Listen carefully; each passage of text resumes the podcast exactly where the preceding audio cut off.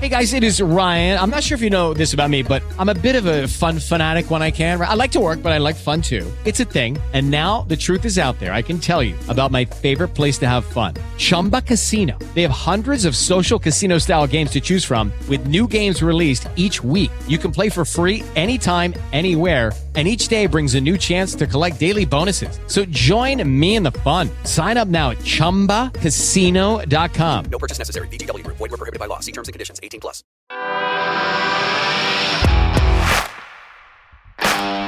Bienvenido a Esto también es política, el podcast que habla tu mismo idioma, con Mario Girón y Miguel Rodríguez.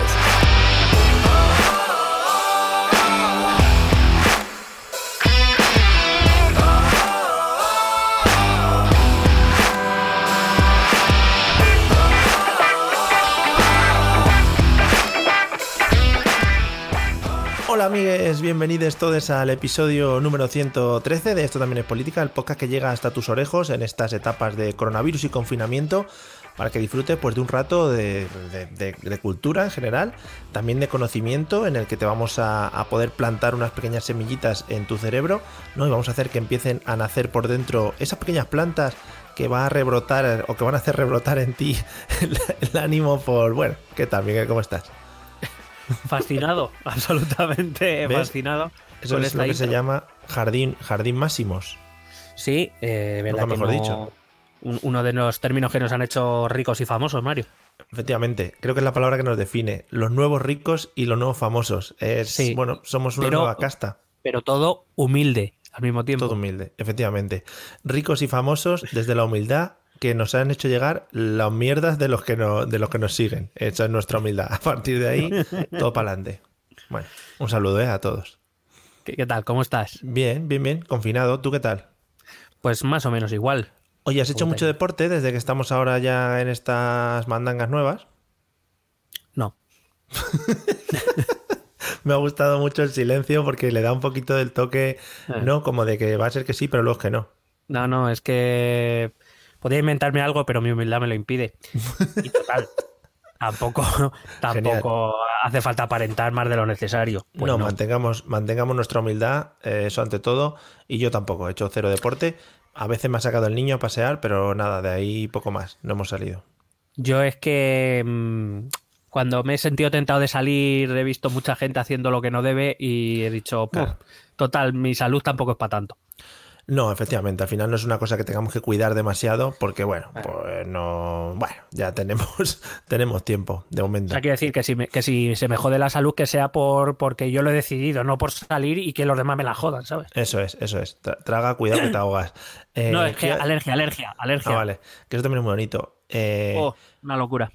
Lo primero, muchas gracias a todos los que nos estáis escuchando, los que nos estáis Ah, escribiendo. Da- Nada más, de nada.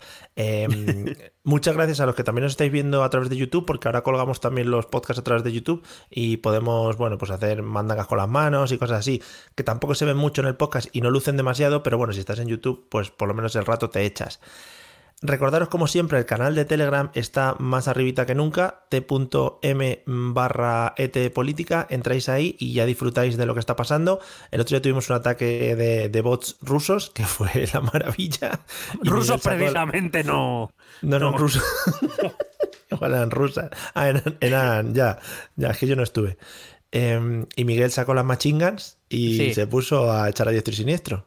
Bueno, Eh, sí, eh, Noé, un, saludo. Un saludo, Saludo Noé, no, te enfades. Es que, es que no sé manejar todavía ya la herramienta. Claro, y las machingans, a veces tú te pones a dispararla y se te va, porque tiene mucho retroceso. No, claro, y que, y que yo que sé, apretas el gatillo y tampoco controlas dónde van todas las balas, ¿sabes? Porque Efectivamente. si no estás efectivamente. acostumbrado. Esa frase creo que la he escuchado muchas veces a lo largo de mi vida. Hmm. Eh, bueno, pues después de esta introducción y que nos podéis visitar, ya sabéis, como siempre, en las redes sociales y en la mayoría de métodos que siempre os ponemos en el contacto al final del podcast, vamos con el episodio de hoy en el que vamos a hablar un poquito, vamos a... Dime, dime, perdona. Sí. Claro, es que lo bueno es que ahora nos podemos hacer señal por claro, vídeo. Por eso, por eso, somos profesionales. Antes de empezar, hay que mandar un saludo eh, porque nos han escrito a Facebook un, ¿Sí? un neerlandés Fíjate. que se llama Fíjate. Dion Mebius, ¿Sí? que parece más No me voy a- no me voy científico del siglo XIV. No me voy a reír porque también hay nombres que son así raros, no pasa nada. Bueno, Dion Mebius nos ha escrito, nos ha agradecido los programas que nos escucha desde Países Bajos, Sí. lo cual a mí ya me fascina. Que también, Está muy- perdona, perdona, pero el nombre que has dicho parece que has dicho guion medius, que es como lo llamaban al guion medio en, en latín, ¿no? Los romanos. Eh, efectivamente, pero no Vale. es Di- Dion, Dion, Dion Con D. Mebius. Vale. ¿Vale? Que, eh, nos agradece el, el podcast que, que- y que eh, lo utiliza para mejorar su español. Muy bien. Pues va a ser de culo, muchacho. Quiero decir que nuestros mensajes han calado. Han calado por fin. Cuando tuvimos el debate de eh, el podcast que habla en tu mismo idioma, que si no, ¿qué tal? Le dijimos, pues que aprendan. Mira, ahí es, nos Ahí están está. empezando a hacer caso. Ahí está. Ya estamos, estamos reconquistando Holanda. Señores, estamos. Real Academia de la Lengua Española, aprendan a hacer comunicación buena para fomentar nuestro idioma. Nos queda poco para recuperar Flandes ya.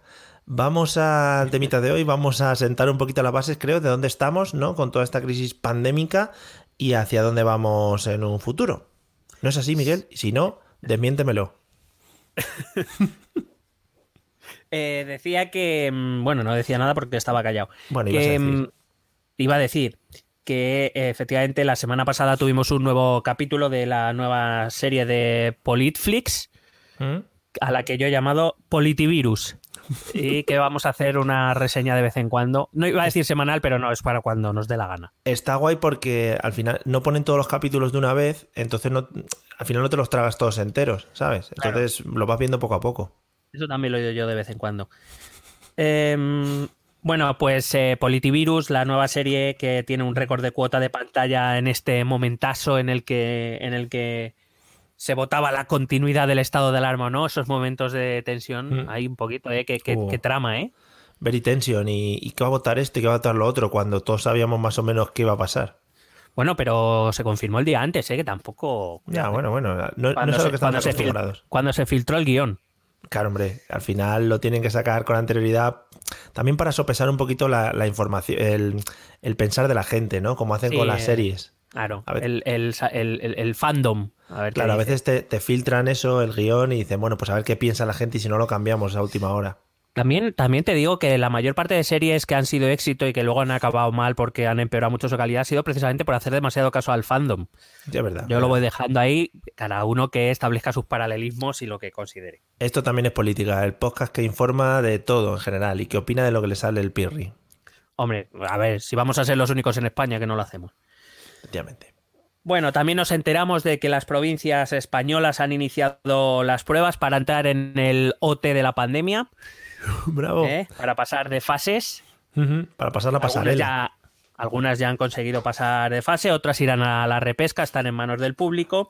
Es la Intertoto, ¿no? Como, como cuando se juega la Intertoto para ir a la UEFA. Claro, es el torneo de verano este. Eh, no, te, no te preocupes, Mario, que con este símil Fernando Simón no nos puede echar la bronca. Nosotros no hablamos de aprobados y suspendidos. No. Tenemos claro que todos acabarán en el programa, en los shows en vivo. Sí. Simplemente que algunos tienen que pasar por la repesquilla. Nada más. Bueno, no pasa nada, claro, hay que mejorar. Siempre hay que algunos toques en la voz o lo que sea. Hay que, Ah. hay que, hay que guiarse por los expertos. Por el David. Bisbal y el Melendi de turno. Y Manu Guix. Bueno, Guis. Eh, y bueno, eh, y vamos a empezar hoy por una cosa que nos pidieron en el Telegram, que es intentar aclarar un poco lo de las fases, eh, cómo, cómo funciona, cómo intentar... in- ¿Qué Por si, alguien, por, por si alguien no lo ha visto, me ha gustado mucho la cara que ha puesto Miguel cuando ha dicho lo de las fases. Ha dicho lo de las fases en plan. Pues es lo que hay. sí. Eh, y bueno, pues eh, intentar aclarar alguna alternativa a este estado de alarma, porque claro, cuando se puso en duda la continuidad del estado de alarma, todo el mundo empezó a ser experto en ciencias jurídicas y a decirnos que es que el estado de alarma en realidad no es necesario. Entonces simplemente venimos a sopesar si es necesario o no es necesario o en qué situación sería necesario, si te parece Claro. bien. Podríamos hablar aquí también de los maravillosos grupos de Telegram de Stop Confinamiento que nos han dado también unos días de gloria eh, en los que, bueno, pues la gente eso cree que realmente el confinamiento, ya no el estado de alarma, sino el estar la gente confinada en sus casas sin pegarse un virus mortal, por lo que sea, pues no es bastante útil, no por lo que No, sea. es, no es ¿eh? Por- suficiente para encerrar a la gente. Efectivamente, o sea, la gente Por tiene que estar li- libre chupándose las caras por ahí por la calle, por lo que sea. Bueno, mucho se ha hablado de las, eh, de las eh, cuatro fases, de sus nombres, como la, Sí. la primera fase es la 0, La la, cero, segunda sí. es la 1 y estas cosas. Eh, de los indicadores, se ha hablado mucho de Isabel Díaz Ayuso en general.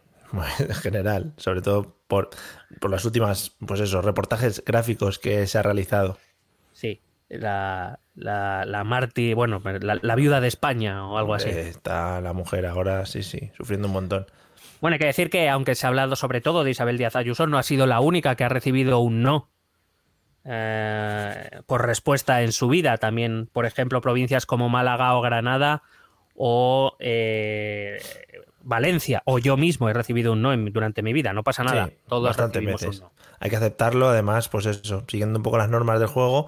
eh, y es más, eh, la verdad es que lo que dicen no ha sido la única, pero quizá sí que puede ser la que más ruido ha levantado en torno a ese no que le han dicho, ¿no?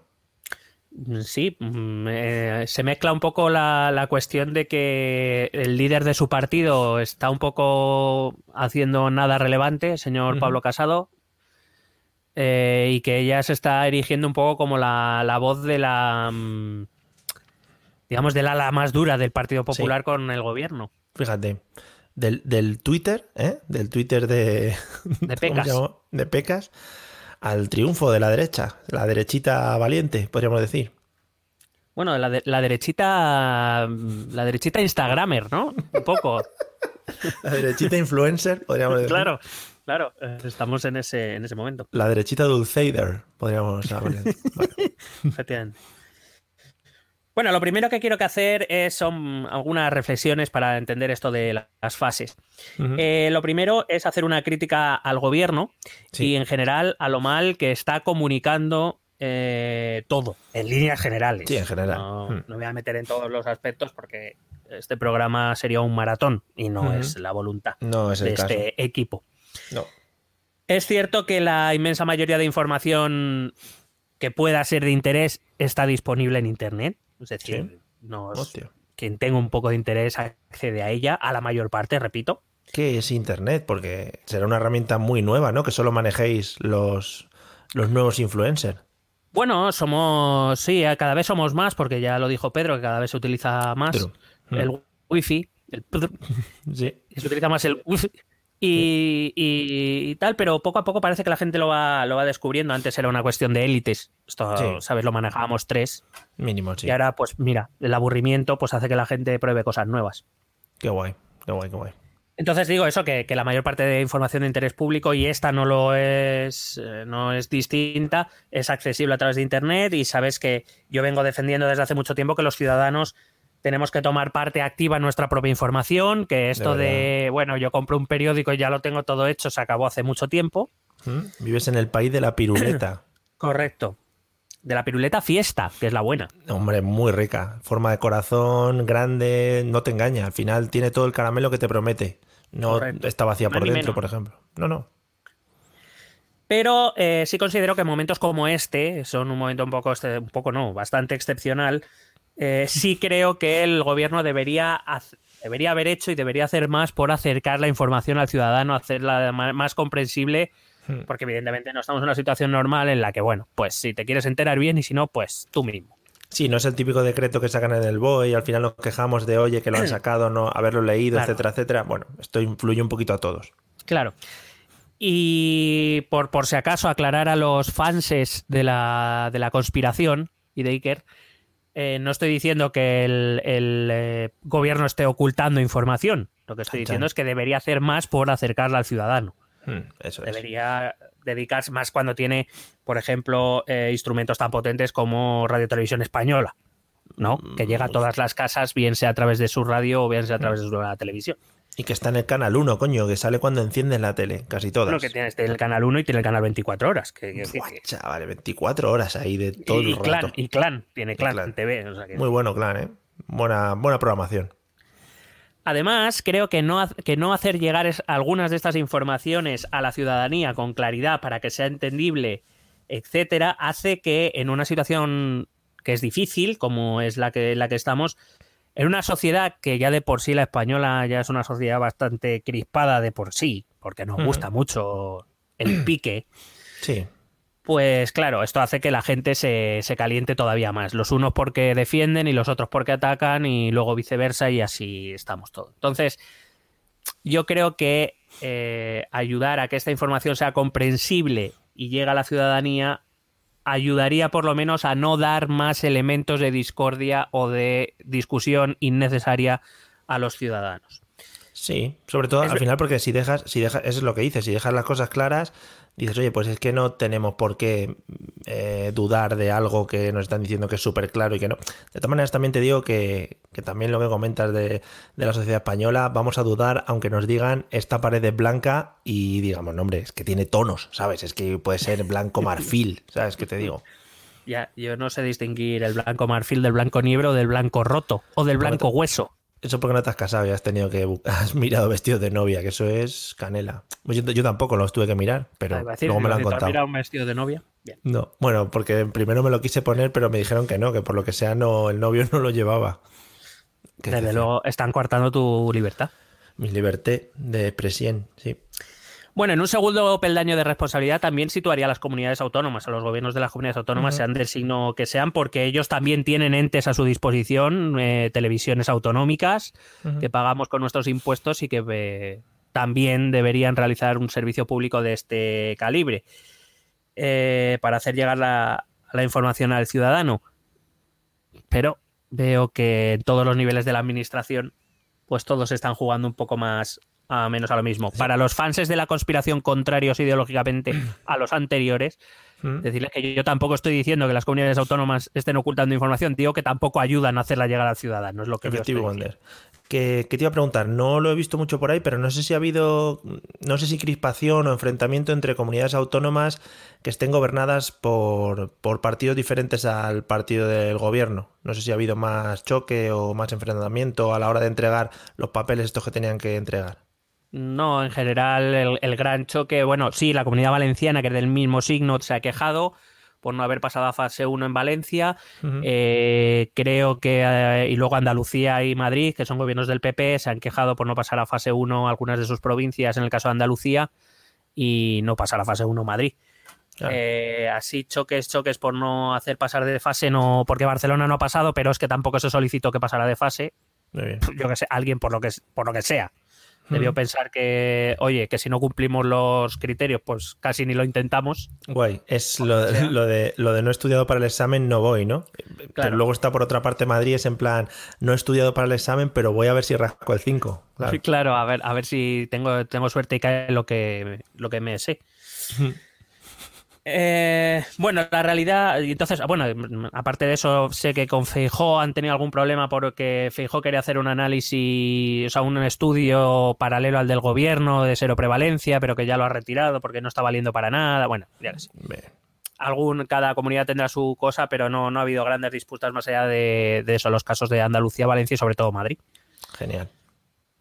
Bueno, decir que eh, lo que quería decir con esto, reflexionar, es que parece que nuestros responsables políticos, sea el nivel administrativo que sea, parece que nos prefieren tener calentitos y discutiendo. No sé si porque así a lo mejor, no sé si porque alguien está esperando que cuando acabe esto vaya a haber elecciones, no sé oh. si porque prefieren que estemos encabezonados en discutir sobre algunas cosas en realidad no hay demasiada razón para, sobre las que discutir para, no, para no fijarnos o no quejarnos de otras cosas, no lo tengo muy claro, pero eh, que sí que eso es un mal endémico de todas nuestras administraciones, repito, eh, encabezado por el propio gobierno de la nación, que es ahora mismo, y dado que estamos además en estado de alarma, el mayor responsable de hacernos llegar la información. Muy bien. Una de, las, una de las cosas que acalenta a la ciudadanía, o por lo menos del entorno en el que yo me muevo, y me muevo afortunadamente en entornos bastante amplios, ahora me muevo virtualmente. Claro. Que de claro no vaya a venir la policía aquí ahora a detenerme. no, que están escuchando todos los podcasts de España, si alguien dice he salido de casa ilegalmente y se empieza, empiezan a buscarle. Claro. Bueno, pues una de las cosas que más ha calentado en estos entornos, como te digo, ha sido como la, eh, la falta de conocimiento de los criterios que se siguen para, que, para decretar que una provincia puede pasar de una fase a otra, concretamente ahora mismo de la fase 0 a la fase 1 y, eh, y, la otra cosa es quién forma parte de ese comité de expertos que decide esos criterios y por tanto que decide quién pasa a la fase 1 y quién no pasa a la fase 1. he estado leyendo en Twitter bastante hilos, e hilos relacionados con esto, sobre todo con el tema de los eh, de las personas que están dentro del, del comité y tal. Y, y, bueno, ahora supongo que hablarás tú de ello, pero entiendo que a nosotros nos, las, nos la tiene que sudar un poco, ¿no? También. Eh, es decir, eh, ¿qué, qué, más me da a mí saber mmm, quién lo hace o quién no lo hace si tampoco voy a meter baza? Si fuera una cosa de todos los españoles que de repente dicen, oye, vamos a mandar un formulario y tenéis todos que opinar, ¿no? A ver quién creéis que tiene que pasar de fase o quién tenéis que. Pues igual ahí sí que me interesa, pero en este momento no lo sé. Bueno, yo, yo soy de los que cree que, eh, que los gobiernos, todos, tienen que ser lo más transparentes posible. Sí. Y yo soy, yo personalmente soy de los partidarios de creer que esos nombres se deberían conocer. Pero uh -huh. la cuestión es el por qué. Lo que reside detrás es el por qué. Yo quiero saberlos porque toman decisiones que afectan a, me afectan como ciudadano y considero que debería saber quién forma parte de esos comités, igual que eh, debería saber quién conforma el gobierno o quién conforma el Tribunal Constitucional, porque son órganos uh -huh. que, eh, cuyas decisiones nos afectan a todos. Eh, Igual que deberíamos saber, por ejemplo, qué reuniones tienen nuestros representantes políticos con empresas o con lobbies, por ejemplo, sí. o con sindicatos. Esa agenda pública que, dado que me puede afectar como ciudadano, tengo el derecho a conocerlo. Y por eso yo sí que soy partidario de que se conozcan los nombres. Pero claro, la cuestión es ¿para qué? Yo claro. quiero saberlo no porque yo les vaya a poner en cuestión o en duda. Sí porque yo no tengo ni puta idea de, de, gestionar epidemias, ni de epidemias, ni de virus, hmm. ni de gestión sanitaria, ni de sanidad pública. Sí. No tengo ni puta idea. Yo no, o sea, yo no le puedo decir al señor Fernando Simón, que es el único nombre que conocemos, uh -huh. yo no le puedo decir al señor Fernando Simón si lo que está haciendo lo está haciendo bien o lo está haciendo mal. Podré juzgar los resultados, uh -huh. pero yo no sé lo, o sea, quiero decir, más que él, no, yo no sé. El problema es que a lo mejor hay mucha parte de la ciudadanía que cree que sí que sabe más que esos expertos, que esos expertos se están equivocando en todo y que por eso hay que saber sus nombres para lincharlos. Sí. Básicamente. Porque yo creo que esa es la sensación que se tiene un poco cuando el señor Fernando Semón dice que no va a dar los nombres porque eso generaría una presión sobre esas personas que quizá les impediría realizar su labor correctamente. Claro, Repito, decir, lo que iba a decir, viendo también un poquito la, la, tradicional oposición que tenemos en este país, de unos o de otros, sería como un arma que utilizarían unos, eh, los de la oposición en este caso, para decir, pues este, o, ya empezar a sacar twitters, empezar a sacar eh, estudios que han hecho estas personas, empezar a sacar que una vez eh, pues le pegaron a un cuñado en una fiesta de Nochevieja, todo ese tipo de cosas que se apartan un poquito del tema, de, del, tema, del tema que se está tratando de si son o no profesionales de, pues en este caso de epidemiólogos o virusosólogos o médicos o lo que sea. Claro, o sea, yo, yo no puedo enseñarles a tomar decisiones respecto a la pandemia y de hecho deberíamos ser todos conscientes de que ellos se pueden equivocar. Uh -huh. Voy a poner un, un, ejemplo. Un médico sabe mucho más que yo de enfermedades. Hostia. Él lee una analítica y sabe lo que me pasa o lo que me puede pasar y aún así un médico se puede equivocar. Uh -huh. Y evidentemente el médico asumirá sus responsabilidades si se ha equivocado y se demuestra que se ha equivocado, asumirá sus responsabilidades, pero en ningún caso dudamos de que un médico está intentando curarnos o, o, o liberarnos de la, de la, de la enfermedad. Sí. Sin embargo, yo creo que este no es el caso, por lo menos por lo que evidentemente, repito, se, de, se lee en Twitter que no es la sociedad, pero no solo en Twitter, en, en, en, otros, ya te digo, en los grupos por lo menos en los que yo me muevo, donde el señor Fernando Simón es un héroe o el señor Fernando Simón es un traidor a la patria. No hay, no, simplemente no podemos pensar que es un señor que, o un grupo de señores que están intentando hacerlo lo mejor posible, que probablemente se hayan equivocado en muchas cosas y que cuando se pueda evaluar los, los resultados de sus decisiones se decidirá qué han, se ha hecho bien y qué se ha hecho mal. Pero tenemos esa necesidad de buscar responsables culpables, sobre todo más que responsables culpables, mm, con sí. quién pagar nuestra frustración o que estemos encerrados en casa. Y yo me pregunto, ¿y, y, y usted, señor ciudadano, lo hubiera hecho mejor? Usted que no tiene ni puta idea, que no sabe ni siquiera, hasta que no ha venido esta pandemia, no tenía ni idea de lo que era un virus. Un pangolín. Que seguía creyendo que los virus se trataban con, eh, con antibiótico. Sí, o con, o con homeopatía. Eh, ¿Qué te iba a decir? Molaría que el señor Fernando Simón de vez en cuando o alguna vez se enfadara y dijera, a ver usted, Antonio García, el de la calle Bravo Murillo 37, venga, que se venga aquí, que se ponga aquí a hacer su movida. A partir de ahora decide usted, me cago en todo. que el otro día puso por Twitter no sé qué mierda de que yo no sabía hacer no sé qué. Pues venga, ahora se coloca usted aquí y venga, da la charla esta que doy yo todos los días. Claro, entonces, eh, repito, yo soy partidario eh, de que se sepan esos nombres porque creo que deberían saberse porque tenemos derecho a, a conocerlos. Pero yo cuando Fernando Simón dice que no lo va a dar por eso, pues yo lo entiendo. Claro. O sea, yo, yo lo entiendo. O sea, yo entiendo, me refiero que si yo soy un profesional de eso y visto cómo está el patio, a mí me dicen, por favor, puedes venir a formar parte del comité como experto en lo que sea que eres. Y yo Sí. digo, sí, pero que no se sepa mi nombre. Como Claro, se sepa mi nombre, yo me piro de aquí. Sí, sí, sí, sí. Porque me van a linchar por todos lados. Y yo no tengo por qué aguantar esto, pero yo soy un profesional. Que evidentemente, Mm. repito, se pueden equivocar. Si es que nadie está diciendo que sean infalibles. Lo que digo es que saben más que el 99,99% de la población española. Sí, por muy poco que sepan. Sí, sí, sí. Exactamente. Mm. Y entonces, pues eso, estamos en un país en el cual, bueno, esto, esto, es- esto ya lo hemos vivido, lo vivimos con los seleccionadores de fútbol, con los presidentes del gobierno, que todo lo haríamos todo mejor. Coño, yo soy profesor y, y- y me joroba mucho cuando me vienen a decir cómo hacer mi trabajo a alguien que, no tiene, que nunca se ha metido en un aula con 20 o 30 adolescentes. Pues imagínate a un tío que tiene que tomar decisiones de las cuales pueden depender la vida de la gente. Pues a lo Sí. mejor esa presión a la que se le sometería, pues no la puede, no, no sería compatible con, con su labor profesional. Repito, yo soy partidario de que se sepan los nombres, pero entiendo perfectamente que digan, no, no, como se va- como digáis mi nombre, eh, yo hago humo. Claro, claro, es una manera, pues sí, de meterles más presión de la que tienen. Así que amigos, relájense un poco, eh, no tenemos que estar todos tan nerviosos, también hay que dejarse un poco llevar por los profesionales que están llevando todo este tema, porque bueno, más o menos eh, las previsiones se están cumpliendo, es decir, fueron previsiones malas, se tomaron malas decisiones en algún momento, las previsiones han sido malas, pero las previsiones se, siguen cumpliendo igual. ¿Que se pueden llegar a tomar malas decisiones? Pues también, o sea que tanto por una parte que es la nuestra como por su parte, pues tendremos que tirar todos del mismo carro. Que no se lleva esto en este país porque nunca se ha hecho y nos flipó y hicimos episodios especiales, por ejemplo, cuando eh, tuvimos el primer gobierno de coalición y, y en, y en plan eso, todo el mundo estuvo muy nervioso. Pues sí, eh, pero nos tendremos que empezar a acostumbrar. ¿Que nos va a costar? Mucho. Bueno, veremos cómo acaba la serie de Netflix. Bueno, esta semana en uno de los múltiples grupos de redes sociales también te digo que había gente alterada indignada. eh, y, y te lo digo de memoria, pero casi podría asegurar que es literalmente. No era, una, no era una persona ni dos, eran más, porque Madrid, cumpliendo los dos requisitos que se pedían, no le habían dejado a pasar a fase 1, evidentemente porque se iba contra Isabel Díaz Ayuso y contra Sí. la Comunidad de Madrid, porque esto era una cuestión de politiqueo. Sí, sí, sí, claro. No seré yo. Gracias por este momento.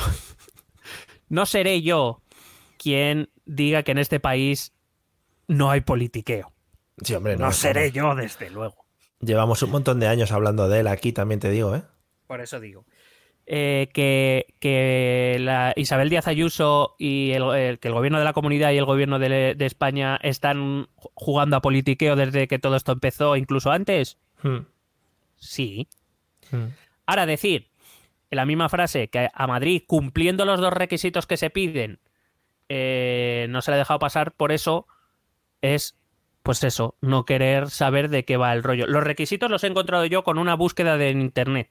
Y no son dos, son 16. Perdona, una cosa antes de que entres con, con ese tema. ¿No crees que, y esto yo creo que ya lo hemos hablado múltiples veces y yo creo que el resultado va a ser el mismo de, de esta conversación, ¿no crees que los políticos sacarían más rédito político si dejasen un lado a la oposición en estos momentos en los que se tienen que centrar en un tema y lo intentasen hacer al 100% bien, centrándose en todo eso. Y lo digo en este caso sobre todo por el PSOE y hemos visto eh, twitters que están sacando en contra de mm, cosas que está hablando el gobierno de la Comunidad de Madrid, cuando, señores amigos del PSOE, por muchas secciones que tengan y que cada uno se esté dedicando a una cosa, debería ser mejor centrarse en este asunto que es el que les lleva el que le- o el que tiene más importancia de cara al país, ¿no? Es decir, no sacarían más rédito político si dicen, oye, vamos a dejar a la oposición un poco al lado y vamos a intentar centrarnos en esto. Bien, espero que tu respuesta sea, hay elecciones dentro de un año, dentro de dos, por favor. Dos, dos cosas al respecto. Una, el la cuenta de Twitter del Partido Socialista da cada vez más vergüenza ajena.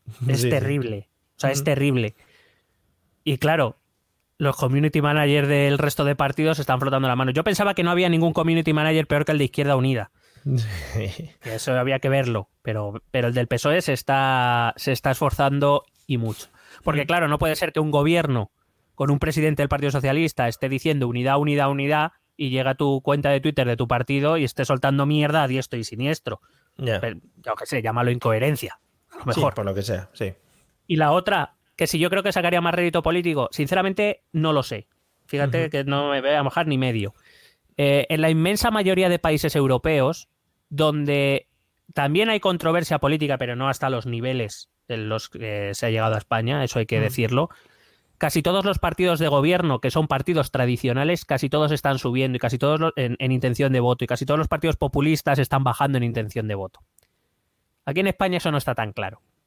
Primero, porque este tema se ha politizado desde el principio por todo el mundo. Todo el mundo ha querido sacar y quiere sacar rédito de esto. Unos porque quieren derribar al gobierno, otros porque quieren hacer demostrar que sin, el que sin este gobierno España sería, ah, se iría al infierno. Es decir, claro, y que la derecha es, es fascista y los otros que si somos un país narcocomunista bolivariano.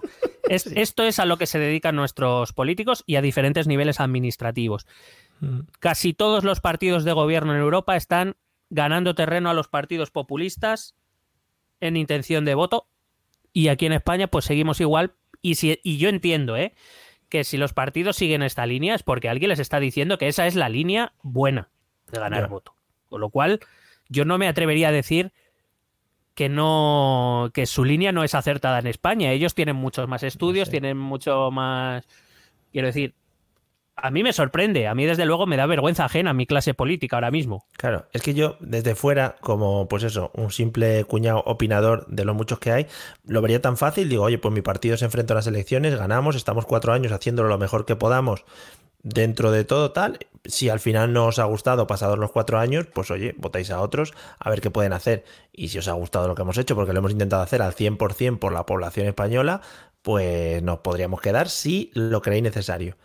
Pero como veo que eso realmente, y además desde que llevamos haciendo este podcast, es una dinámica que no se va siguiendo, pues me resulta un poco extraño, ya te digo. Aquí todo se pasa por el filtro político y quiero decir, en líneas generales, pues yo no lo veo mal, cada uno tiene sus intereses políticos, pero en una situación como esta, precisamente, Ya. entendiendo que el filtro político no se puede eliminar de la noche a la mañana y que probablemente todo tenga un filtro político, porque, como aquí bien decimos, todo es política, pero hombre, es como, no, no, si no es que lo hayan reducido, es que lo están aumentando todavía más. Pues hombre, Ya. a mí me.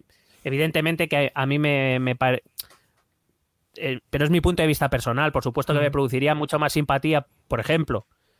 eh, me parece que actitudes como el vicepresidente de Castilla y León, el señor Igea, que es de Ciudadanos, del alcalde de Madrid, el, el señor Almeida, o el presidente de la Comunidad Valenciana, Chimo Puig, de- por ponerte tres casos de tres partidos distintos, que Sí. simplemente se están dedicando a hacer lo que tienen que hacer, que tendrán sus problemas políticos y que incluso de vez en No, cuando claro. hacen críticas, pero no con esa, con esa espuma por la boca que, que se suelta en, en casi todos nuestros dirigentes, me parece que deberían ganar de cara a su población, deberían ganar mucho más prestigio y, y solvencia de cara a futuras elecciones, para mí. Sí. Pero se ve que no, que yo soy el raro en este país, Mario. Eres un raro, de verdad, queriendo buscar la normalidad también y que todos estemos bien y que vayamos prosperando. Somos unos raros. Vamos con lo de las fases. Te decía eso, que, que los criterios son fáciles de encontrar, que hay más de dos criterios, no los dos que de- decía Isabel Díaz Ayuso que Madrid cumplía y que por cierto no cumplía, por cierto no cumplía y todos sabemos que no cumplían por dos razones. La primera porque la directora general de Salud Pública de la comunidad se negó a firmar el informe porque no los cumplíamos y Sí. por eso dimitió.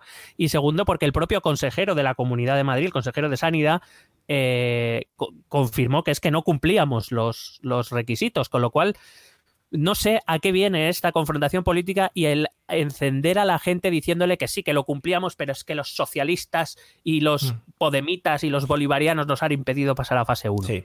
Maduro, Oiga. Maduro ha venido aquí a, a Joder. quitar- aquí a decir que no lo pasamos. Yo, yo no, o sea, quiero decir, yo, eh, el los criterios han que se han establecido son estos. Podrás estar más de acuerdo o menos de acuerdo, pero son estos. Si no los cumples, no pasas. No, no además, entiendo. supongo que serán medibles. Es decir, que tú lo puedes medir. Claro, claro. Que si no, no tiene sentido, claro. Eh, hay tres tipos de criterios, siendo los más importantes. Por cierto, que es- está en un documento que además yo he visto rular en, gru- en grupos de WhatsApp de esta gente que se queja o de Telegram de esta gente que se queja, a pesar de que ese documento, anexo 1, a todos nos pasaron tres anexos con los de las fases. Todo el mundo Sí. mira el 2 Bueno, miento. Todo el mundo ha mirado el 3, que es el del resumen cronológico de cuándo deberíamos estar en cada fase. El 1 y el 2 nos los hemos soplado por los cojones. Nos quejamos, pero no nos hemos leído el documento. Que venían pocas imágenes, mucha letra. Claro. En ese documento 1 se establecen los criterios que dice principalmente epide- epidemiológicos y, capacidad, y de capacidad sanitaria. Pues eh, criterios como el número de casos con síntomas compatibles con COVID-19, el número de casos confirmados, las PCR realizadas, capacidad de los servicios sanitarios, personal, camas, material, ratio casos sospechosos test, tiempos de, de consulta, tiempos de diagnóstico, porcentaje de casos nuevos, aislamientos, contacto de positivos y seguimiento de los contactos, ocupación de las UCIs, de las camas de agudos, material, capacidad de diagnóstico, infraestructuras medicalizables, etc, etc, etc. Claro, la señora Ayuso, por ejemplo, decía que Madrid cumplía eso, sí, cumplía cuando teníamos IFEMA, que ya está eh, desmantelado, y cuando Claro. teníamos los hoteles medicalizados, que están siendo desmantelados también. Claro, nos sacamos 3.000 camas de la nada, pero esas camas no existen en la realidad. Y cuando no había virus también estamos preparados para eso. Claro.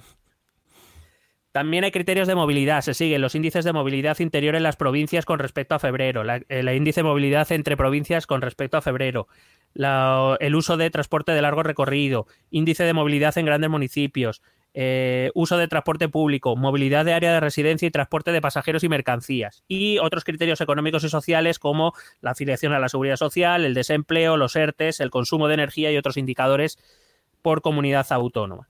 Es decir, con todo esto entiendo que lo que se quiere es tener una visión global de la situación en cada provincia, que es la delimitación territorial que se ha decidido, aunque es modificable, como hemos visto en Castilla y León, donde Sí. se trata, donde a veces en la misma provincia hay, comer- hay comarcas que sí están en fase 1 y comarcas que se han quedado en fase 0, etcétera.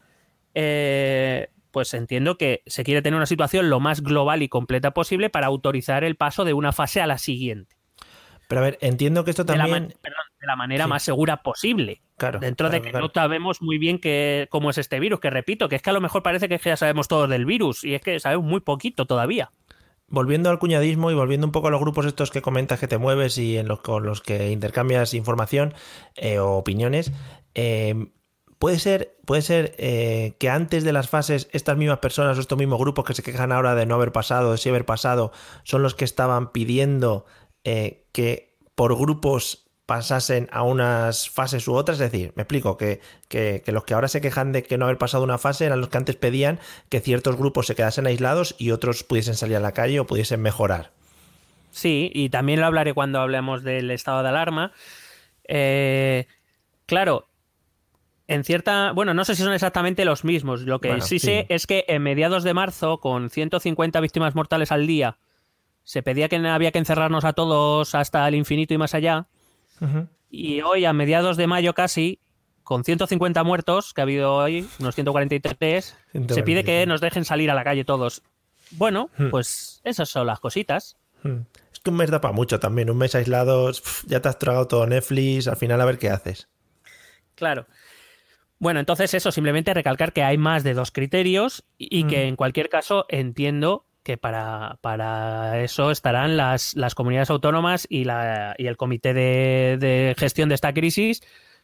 Sabrán, quiero decir, las comunidades autónomas saben, se les ha indicado qué criterios se siguen y qué cifras se deben alcanzar. Eh, principalmente la gran preocupación en la mayoría de, de sitios donde no se alcanza la fase cero es o que bien ha golpeado mucho y muy fuerte la, la pandemia, que no hay, digamos, el, el sistema sanitario no se ha regenerado por completo para poder afrontar, por ejemplo, una nueva oleada, o que eh, no hay capacidad para hacer test masivos desde los centros de atención primaria, que es de donde se quieren hacer los test. Más allá de eso, entiendo que cada comunidad autónoma conoce los criterios y sabe si los cumple o no los cumple. Sí. Y entonces, pues bueno, que Málaga, vamos a ver, la protesta, ¿por qué no se abre Málaga? No se abre Málaga porque empieza la temporada turística y Málaga es una ciudad que vive mucho del turismo. Claro. Que puede haber un daño económico, nadie está negando, por cierto, que, que exista un daño económico y que aquellas provincias que siguen en fase cero van a seguir sufriendo un daño económico, por supuesto, si es que nadie lo niega.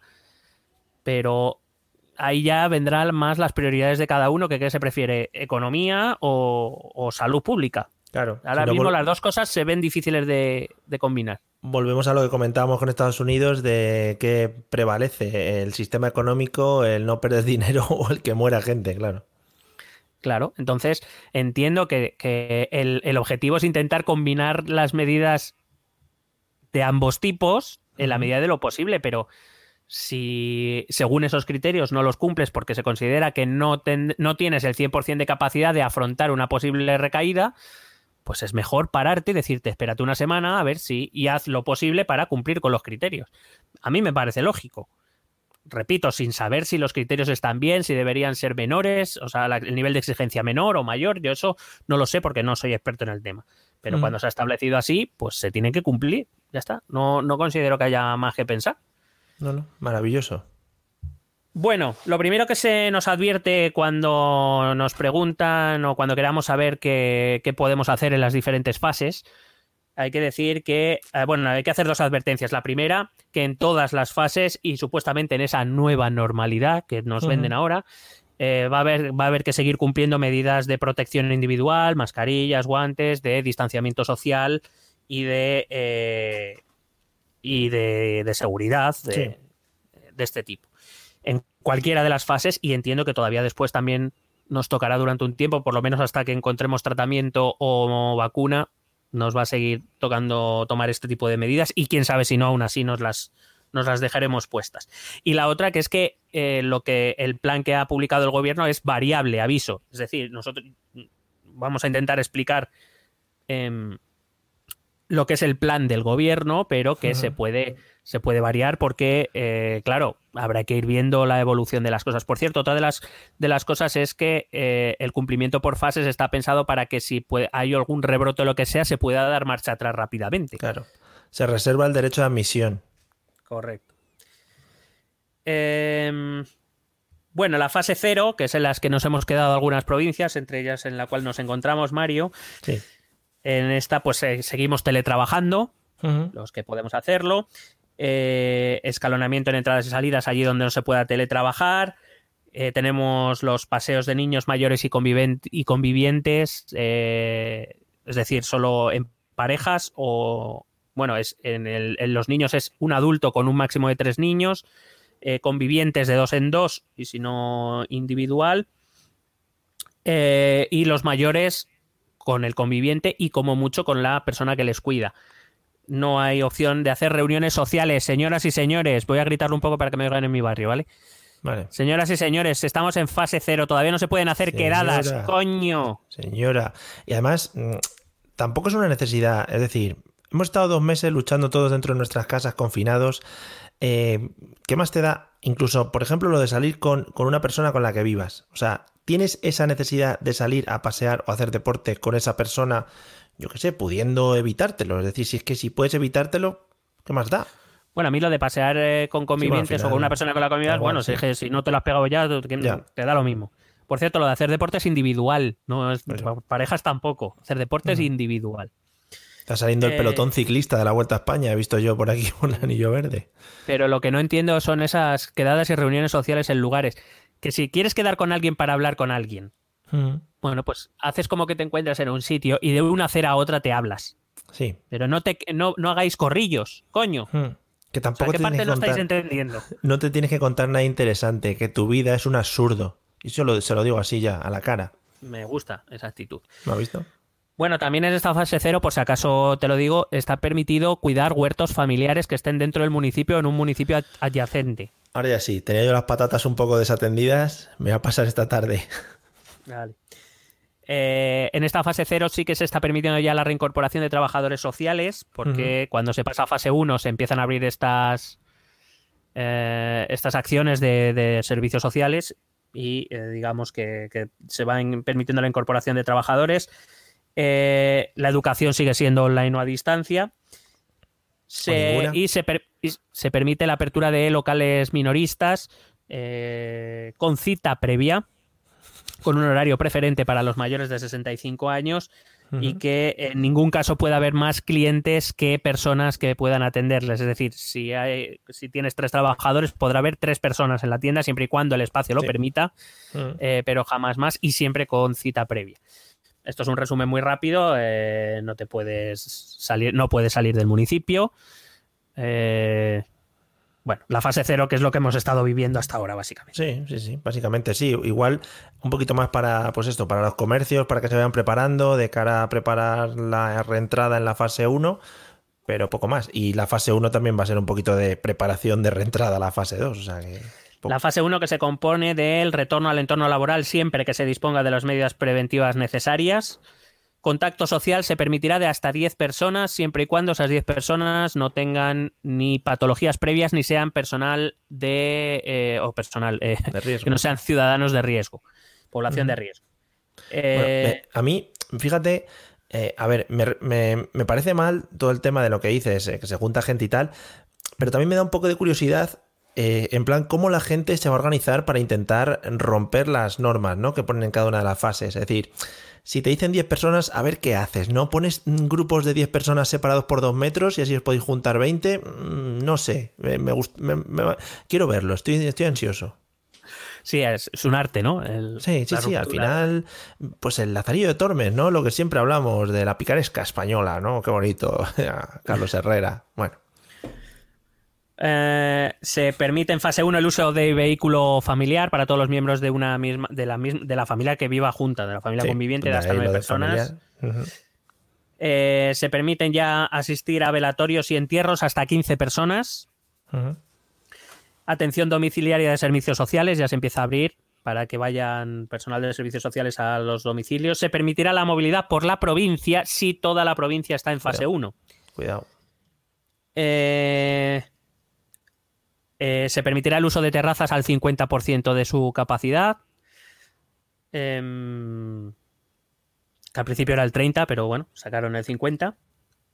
El comercio minorista de menos de 400 metros cuadrados podrá eh, atender ya sin cita previa y llenar sus locales hasta un 30% de su aforo y tendrán que desinfectar dos veces cada día.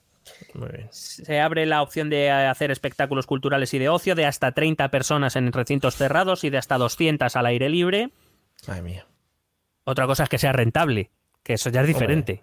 Pues sí, no, igual un cine o algo que vaya así medio solo, que no, por ejemplo, pues un teatro, supongo, o el Rey León, quizá para 30 personas no lo van a abrir, porque ya 30 son los que están actuando. Entonces ya tampoco tiene mucho sentido. Y como tengan que actuar eh, con dos metros de distancia, no hay escenario Claro. suficiente. Claro, claro, la pelea de los leones pues pierde un poquito, pero bueno. Sí, queda- porque se atacan así como de lejos, así. O sea, ¡Ah! hace ¡Ah! a Harald, a Harald.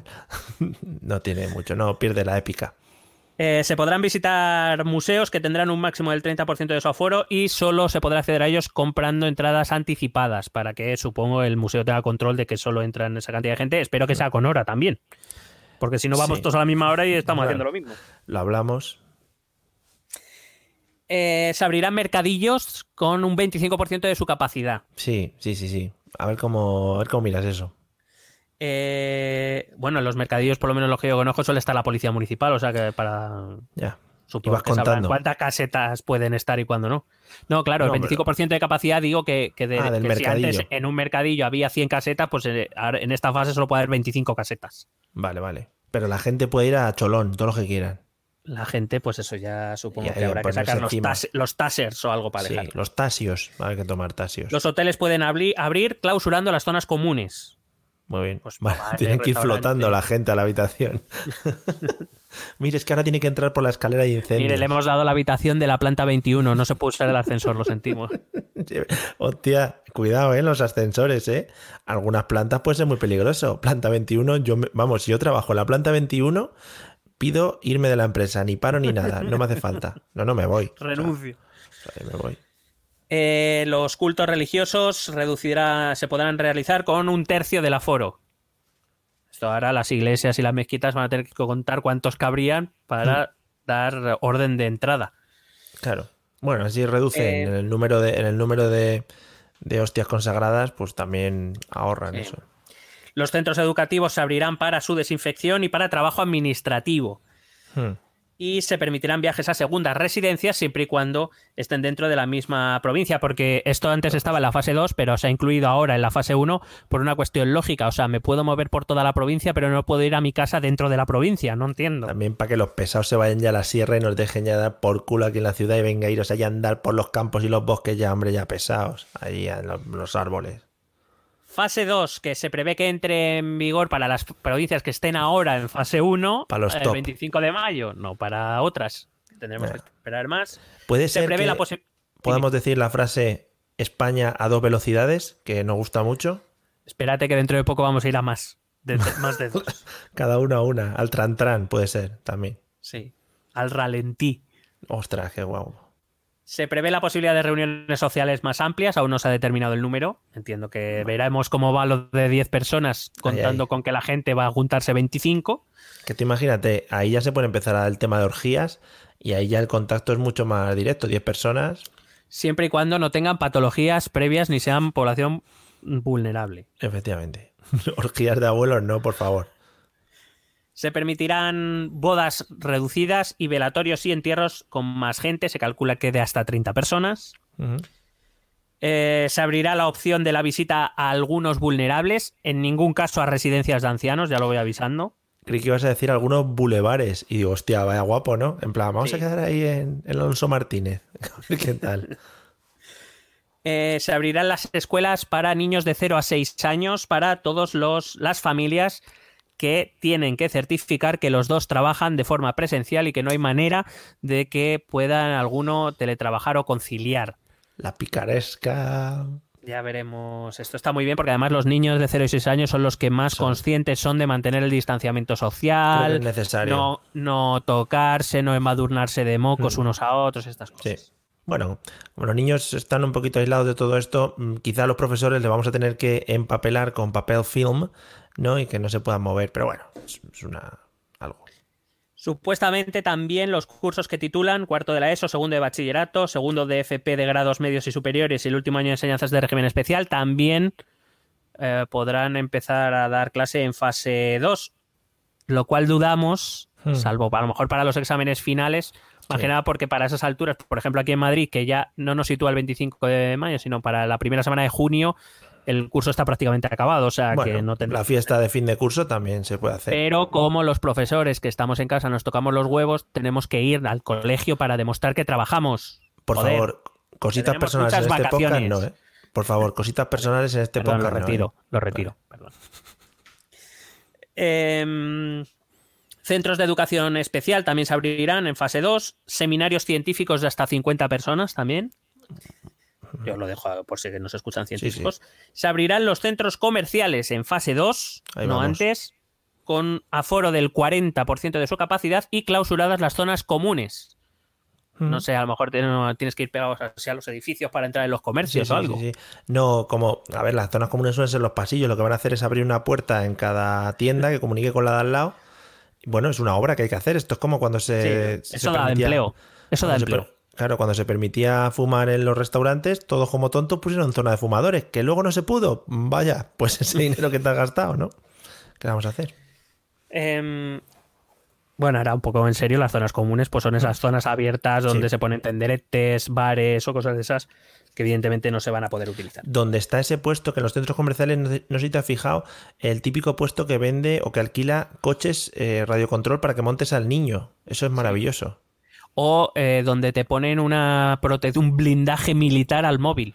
Oh, mamá, yes. Sí, sí, sí, sí, Ya, me pues, encanta. Esas tiendas que están ahí como sueltas, ¿no? Que son como en Sí. plan, no habéis tenido dinero, ¿no? Para pillar una tienda grande. sí, claro, sí, correcto. Estáis, estáis aquí subcontratados y mal pagados. claro, en plan, Bueno, que vengo por la noche y te robo los móviles, sí. Mercadillos podrán abrir hasta el 33%, un tercio de su capacidad, del 25 pasamos a un tercio. A tope. Se abrirán los centros de formación, academias, autoescuelas, etc, etc. Mm. Bien lo sabes, Girón. Sí, pero vamos, al, también al 50% o algo así, o sea que tampoco puede llenarse. Bueno, por Sí, lo menos, siempre, o sea, siempre y cuando se mantengan las, claro, la distancia. las distancias. Claro, yo digo 50% porque al final en los modos, en lo donde yo me muevo, pues en plan, si hay 16 alumnos, imposible meterlos porque antes ya estaban con calzador.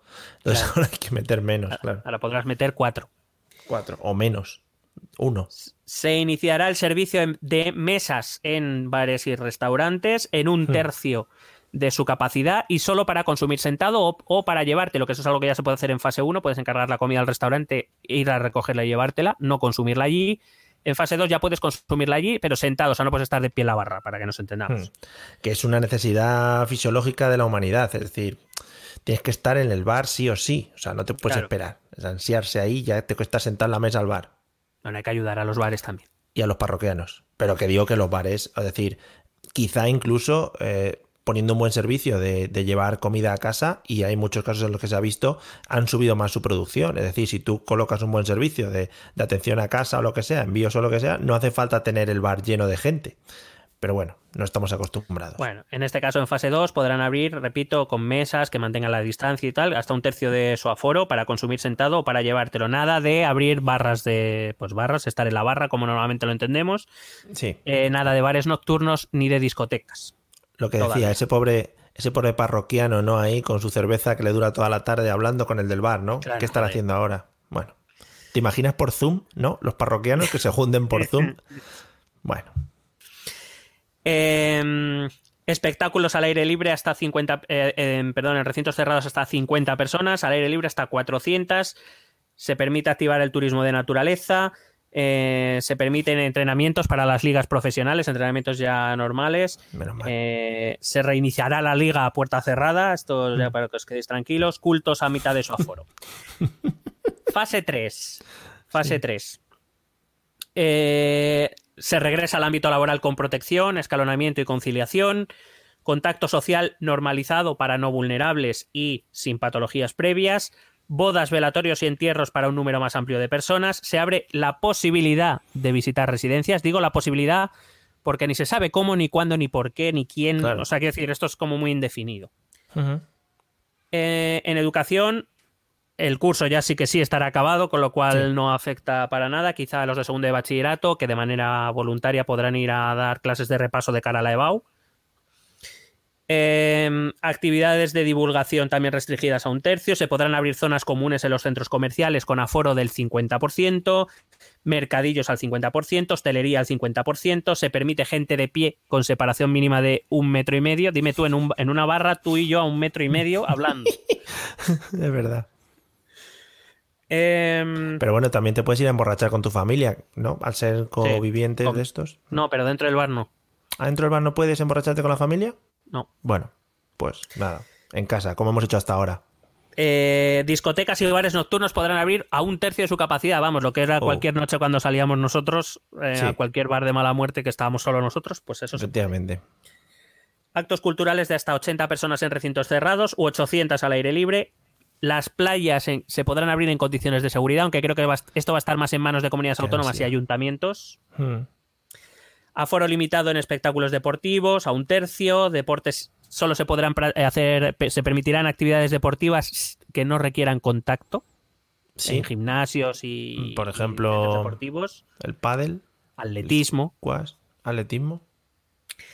Eh, el transporte público funcionará ya al 100% y eh, dice posible incremento de capacidad de autobuses y trenes para viajar y actividades náuticas de recreo permitidas. Podamos Hombre, coger el yate. joder, menos mal, tronco, porque está ahí gastando alquiler en, en el puerto y yo no puedo estar con esto, parado. Y luego entraríamos pues en eso, en esa nueva normalidad. Hmm. Ya si te parece, ojalá- pasa- ye- pasamos a la ojalá otra llegue parte. rápido la nueva normalidad porque estoy súper nervioso con Sí. eso. Eh, vamos a pasar a la segunda parte, que son las alternativas al estado de alarma. ¿Qué hubiera pasado o qué alternativas se presentan a cuando caiga el estado de alarma? Que bueno, veremos si va a ser en la siguiente petición o no. Vale. Y aquí es donde volvemos a, a ver este nuevo episodio el pasado 6 de mayo de nuestra serie favorita, Politivirus, en el que por primera vez el estado de alarma estuvo en riesgo de caer. Aunque en un plot twist maravilloso y fantástico, al final no fue así. Y nos, Joder. y nos dejaron con mucho suspense sobre si para la próxima vez, el 21 de mayo, Oh. el 20 de mayo, se resistirá el estado de alarma o ya caerá. ¿Votará Paul Marriott en contra del Estado? ¿Qué dirá Este- Santi? En este episodio, un partido, el líder del Partido Popular, Pablo Nicolás Casado, el Nicolás no existe, pero me gusta Sí. mucho ponerle el nombre de telenovela. Sí, sí, hombre. Pablo Nicolás Casado dio un discurso furibundo contra el gobierno para luego abstenerse. Ah, y eso sí, lanzó la amenaza de que en la próxima votarán no. Oh my God. Los socios de investidura de Esquerra Republicana, liderados por el socio de investidura Gabriel Emiliano Rufián. Te estás yendo del venezolano al ruso, también te digo, ¿eh? Estás Sí, hablando. Porque soy muy de Vladimir. Sí. Votaron no porque el licenciado Torra tiene las elecciones en mente. Y no pueden aparecer como muy españolistas. Santiago Valentina Bascal dijo que votaría no porque patatas y llamó a una manifestación en coches.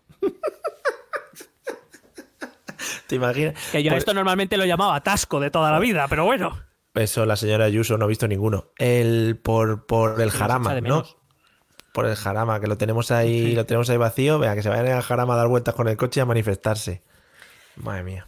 Pero entonces surgió una figura inesperada, la de Inés Carlota Rimadas, que apoyó al estado de alarma de Pedro Sebastián Sánchez y Manuel Hombre. Pablo Iglesias. Perdón, Pablo Manuel Iglesias, que por cierto este nombre es real. Pablo Manuel es su nombre real, o sea que no me lo he tenido que inventar. Claro, todo era para llegar hasta aquí, hasta este nombre. Bueno, total, que vimos cómo se confrontaban dos modelos. El estado de alarma es el plan A y no hay más planes, y solo el estado de alarma y el estado de alarma es la única opción. Molaría, molaría eso. Si no nos dejáis hacer el estado de alarma, nos enfadamos y nos vamos y ya no hacemos nada más. Y por otro lado, eh, Paul Marriott, que dijo que hay un plan B con leyes ordinarias y que el estado de alarma no es necesario. Sí. La... Si tú me preguntas quién lleva razón, Mario, ¿tú tienes algún favorito?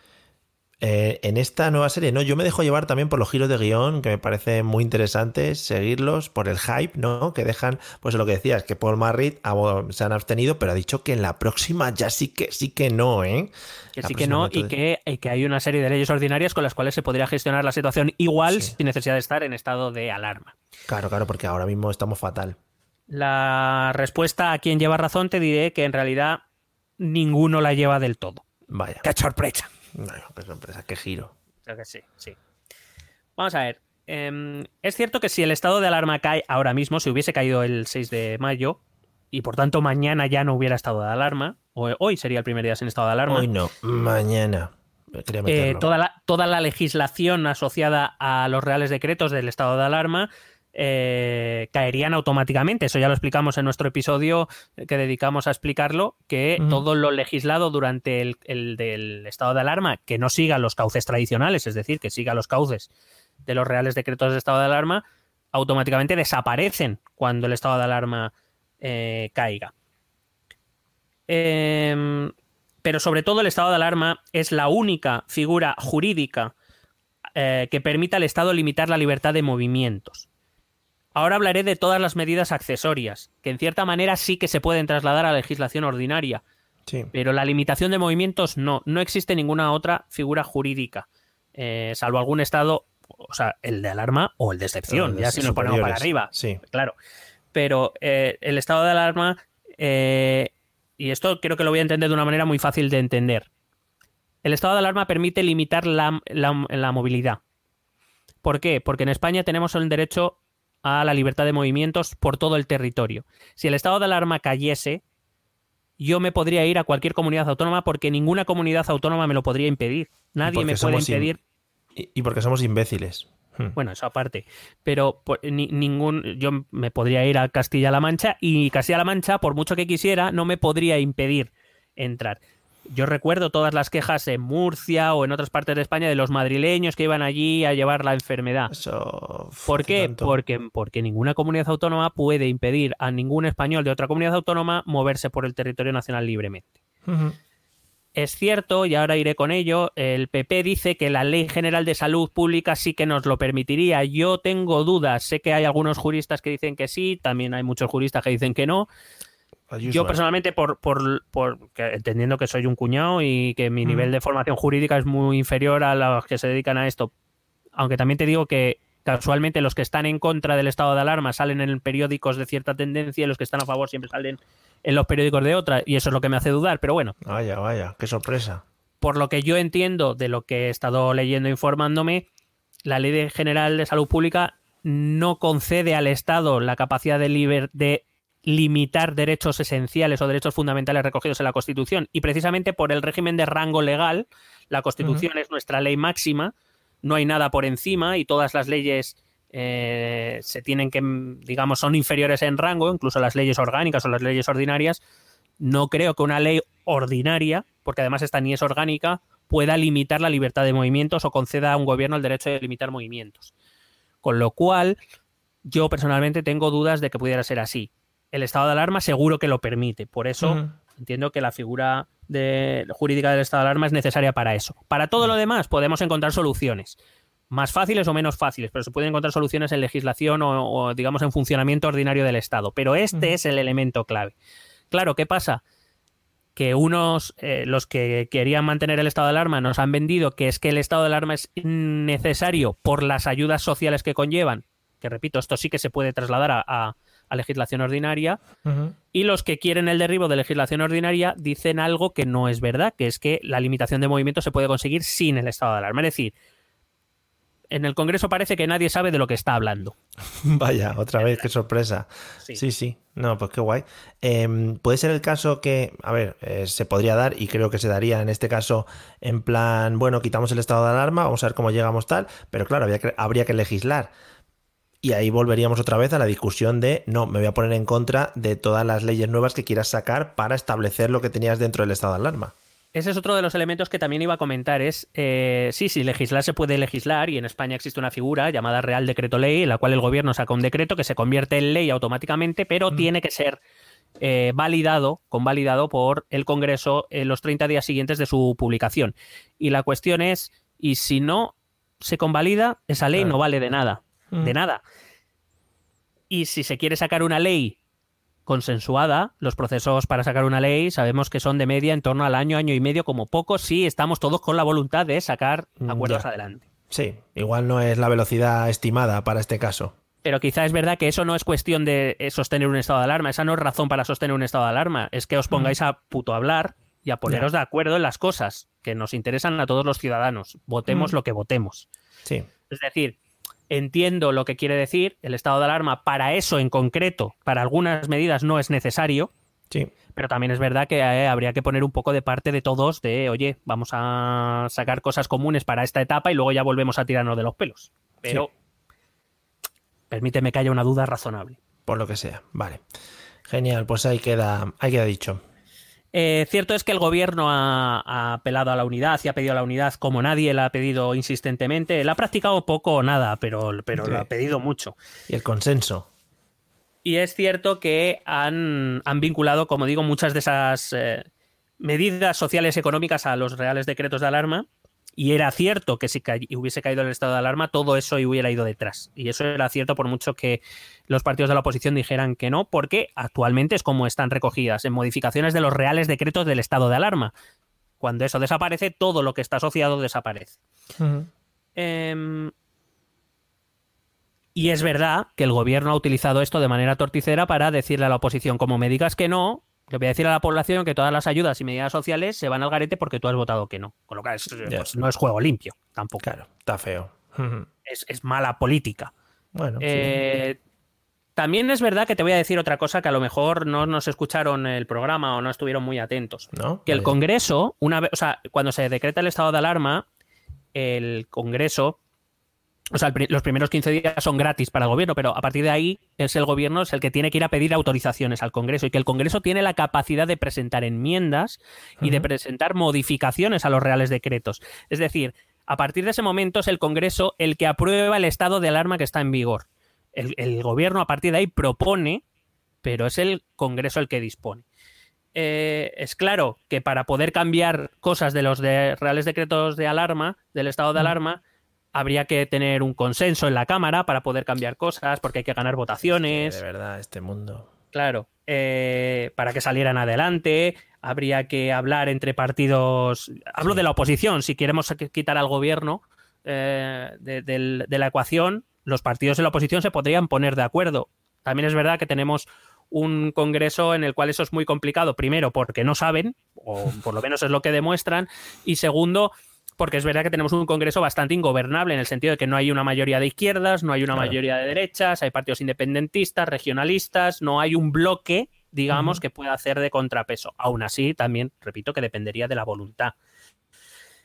Eh, solo por poner un dato, se han ido haciendo enmiendas a estos reales decretos, algunas se han aceptado, otras no, Eh, pero te puedo decir que hay un partido que no ha presentado ninguna propuesta ni ninguna enmienda de mejora a los reales decretos. Y creo que te supones cuáles, ¿no? Lo leí el otro día en Twitter. Qué maravilla, es maravilloso. Eh, pues me parece estupendo porque además son los que más se quejan, ¿no? Y los que más hablan. Quitando a Eh, Vox también, ¿eh? Que Sí, pero Vox queja. presenta enmiendas. Ya, ya, por eso, Putas locuras, puede ser, pero presentan enmiendas. Sí, sí, sí. El Partido Popular no ha presentado ninguna todavía. Bueno, hombre, están otras Es decir, cosas. Bueno, no, para, sí, si nadie les obliga. Lo que quiero decir es que un poco de coherencia. Hmm. Eh, en cualquier caso, eh, Arrimadas, Inés Arrimadas, Inés Carlota Arrimadas, por ejemplo, le ha arrancado a Sánchez el compromiso de, desvincular las ayudas económicas y sociales del eh, estado de alarma, la comunicación semanal y no sé qué otra cosa le, le sacó, a cambio Bueno. de sus 10 votos. ¿Me Ujú. quieres decir tú que el PP con 80 y pico escaños no es capaz de sacarle nada al gobierno a cambio de votar que sea el decreto de alarma? Claro. sí, sí. Y, rep- y repito, que el gobierno lo está haciendo igual o peor, porque el gobierno es precisamente quien debería llevar la iniciativa. Tú quieres sacar un al decreto de alarma, negocia con los grupos Claro. y negocia con el segundo partido en fuerza del, del Congreso. Que, Mm. con, que con solo el PP ya tienes asegurados los reales decretos de alarma. Claro. Que no tienes que, no, que no tienes que hacer nada más. Mm. No tienes que hacer concesiones autonómicas, no, te- no tienes que hacer nada más. Sí. En fin. Total, que, que, que ha hecho Casado aparte de saludar ovejas, no lo tengo muy claro. Es que Dejando- siempre con el PP, madre mía. Sí, eso es verdad. Pero es que. Es que se van a saludar ovejas, tío. Es que eso no lo puedo dejar pasar por alto. Eh, dejando de lado el hecho de. Bueno, oye, que también nos hemos metido con el gobierno. Que a mí, por Sí, ejemplo, sí, esto no. de asociar las ayudas a- al estado de alarma, he dicho que me parece algo torticero. O sea, me parece incluso. Incluso decir, tienes una ética un personas. poquito, un poquito o ninguna. Eh, dejando de lado, o sea, lo puedo entender en un primer momento, pero coño, ya llevamos un mes y medio de esto ya. Has dicho cuatro veces dejando de lado y luego te calientan, ¿no? En plan, porque Claro, joder, lo claro, del- claro. no sé qué del gobierno. Bueno, dejando de lado el hecho de la movilidad, ¿qué sucedería si cayese el estado de alarma? Primero, se perdería el mando único. Mm. Y aquí es donde entra cuando han salido las propuestas o las opciones de utilizar la Ley de General de Salud Pública. Bueno, se podría paliar parcialmente, repito, a través de la Ley General de Salud Pública de 2011 y la Ley Orgánica de Medidas Especiales en materia de salud pública de 1986, que prevén una gestión centralizada, pues por ejemplo, ante problemas de suministro de material eh, sanitario, eh, de seguimiento de infectados, de confinamiento de los infectados y sus, el seguimiento de sus contactos, pero que habla, en todo caso, las dos leyes hablan de gestión, no hablan de, de superioridad jerárquica. Lo digo porque las comunidades autónomas tienen competencias en materias de sanidad que esta ley, en principio, no les quita. Claro. ¿vale? Simplemente hablan de la gestión centralizada. Y eso implicaría una negociación, un acuerdo continuo entre comunidades autónomas y Ministerio de Sanidad, Ujú. que en ningún caso obligaría a una decisión única.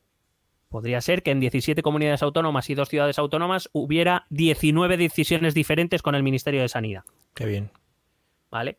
Entonces, claro, como no elimina las competencias autonómicas en materia de salud pública, eh, la quiero decir, la diferencia es que con el estado de alarma ahora mismo hay, el Ministerio de Sanidad tiene la última palabra. Por cierto, aclaro, las comunidades autónomas no han perdido las competencias sanitarias, las siguen manteniendo. Lo único que por encima está el Ministerio de Sanidad, que además de indicarles el camino, tiene capacidad, por decirlo de algún modo, de veto. ¿Vale? Por ejemplo, ¿quién decide que va a la fase eh, siguiente? El Ministerio de Sanidad. No la, cada comunidad autónoma según entienda. Con la Ley de General de Salud Pública yo no tengo tan claro que eso se pudiera hacer, salvo que las comunidades autónomas ad- eh, admitieran que el, la- el Ministerio de Sanidad cumpliese ese papel. Es decir, requiere, es una cuestión más de negociación y de voluntad que no la del estado de alarma, que efectivamente le da el mando único. O sea, ahí no hay una discusión. Vale, sí. Eh, otro caso es que en este contexto, que en un contexto diferente, con comunidades autónomas y gobierno trabajando conjuntamente, coordinados Sí, y estas claro. cosas, pues a lo mejor el estado de alarma para esto en concreto no sería necesario. Ya. Pero todos sabemos en qué situación nos encontramos. Y en cualquier caso, te vuelvo a comentar lo que sería antes. Por cierto, esta, la pérdida del mando único no es solo a sanidad, es también, por ejemplo, a la hora de utilizar las fuerzas y cuerpos de seguridad del Estado, a la hora de utilizar los servicios de protección civil, etcétera. Ujú. Que también volverían a pasar, por tanto, a depender otra vez de las comunidades autónomas y su utilización debería ser cogestionada y siempre con, con acuerdo y organización entre comunidades autónomas y el Estado. La principal duda, como digo, es que estas leyes, una es ley orgánica, la de las medidas especiales y otra es ley normal, son un rango inferior a la constitucional. Y aunque algunos digan que sí, yo no tengo muy claro que una ley de rango inferior a la constitucional pueda limitar, eh, pueda limitar los, los derechos constitucionales, como por ejemplo la libertad de movimientos. Yo no lo tengo nada claro. Y mucho más porque existe dentro de la propia Constitución el estado de, alar el estado de alarma que sirve para esto. Ya. Entonces, si existe una norma que sí que te permite hacerlo, no parece comprensible que una ley de inferior rango también te permita hacerlo. Entonces, ¿para qué coño quieres el estado de alarma? Sí, que igual tampoco es bueno jugársela a, a, quitar el estado de alarma y luego decir, ah, bueno, es que al final la ley no nos lo permitía y no tal, y, y volver otra vez al descontrol. Claro, hay que recordar que además todas las decisiones en estado de alarma son recurribles ante la justicia. O Sí, sea claro, que. mal, claro. Ya lo dijo un gran podcast dedicado a la política y a estos asuntos. Sí, que salió en el país, poco lo decimos. Poco, poco. Em, luego, las, los ERTES y las ayudas sociales, ese escudo social del que habla el gobierno que ha denominado así. En realidad, esto cambiarlo a legislación ordinaria no es un gran problema. Claro. eh, tal y como ha querido vender el gobierno. El gobierno ha vendido como que sin el estado de alarma las ayudas sociales no existirían y trasladarlo a la legislación ordinaria es súper sencillo. Sí. Eh, de- o sea, quiero decir, es la- la- lo de los ERTES, las moratorias al alquiler, las líneas ICO, las ayudas a autónomos, eh, todas, eh, todas estas cosas son fácilmente trasladables a legislación ordinaria. Es cierto que en este momento están vinculadas, vuelvo a repetir, ahora mismo siguen vinculadas al, al decreto de estado de alarma. Eh, pero, por ejemplo, la ley de los ERTE, que está recogida en el Estatuto del Trabajador, es una ley preexistente y simplemente con decretar que estamos en una situación de, de causas de fuerza mayor es suficiente para poder declarar un ERTE legalmente, es decir, sin necesidad Claro. del estado de alarma. Pero que también te iba a decir, estos son cosas que realmente el gobierno, oposición, etcétera, etcétera, ya podrían ir negociando de cara a, oye, el estado de alarma se va a acabar en algún momento, cuando termine el, el estado de alarma vamos a negociar qué cosas podemos empezar a legislar para que más o menos se mantenga un estado normal y que la gente pueda seguir subsistiendo. Correcto. Y de hecho, entiendo que ni el gobierno ha tenido voluntad hasta que Inés Arrimadas la ha obligado si quería sus votos, ni la oposición, que no era Inés Arrimadas, la ha interesado tampoco mucho porque lo podría haber hecho. Podría haber negociado, condicionado su apoyo a este tipo de, de medidas. Además, estas medidas han salido con, con decretos que simplemente, eh, como digo, son decretos cuya la existencia de estas medidas o de ayudas eh, están vinculadas a la vigencia del estado de alarma más un mes, aunque creo que lo iban a ampliar a dos, simplemente con cambiar que se van a vincular a una declaración de eh, situación de necesidad, Sí. las puedes alargar hasta que te dé la gana, hasta que tú decidas, ya hemos dejado la situación de necesidad atrás. Ya está, Sí. en el momento que, que se deja de, de emitir esa declaración de situación de necesidad, desaparecen las ayudas.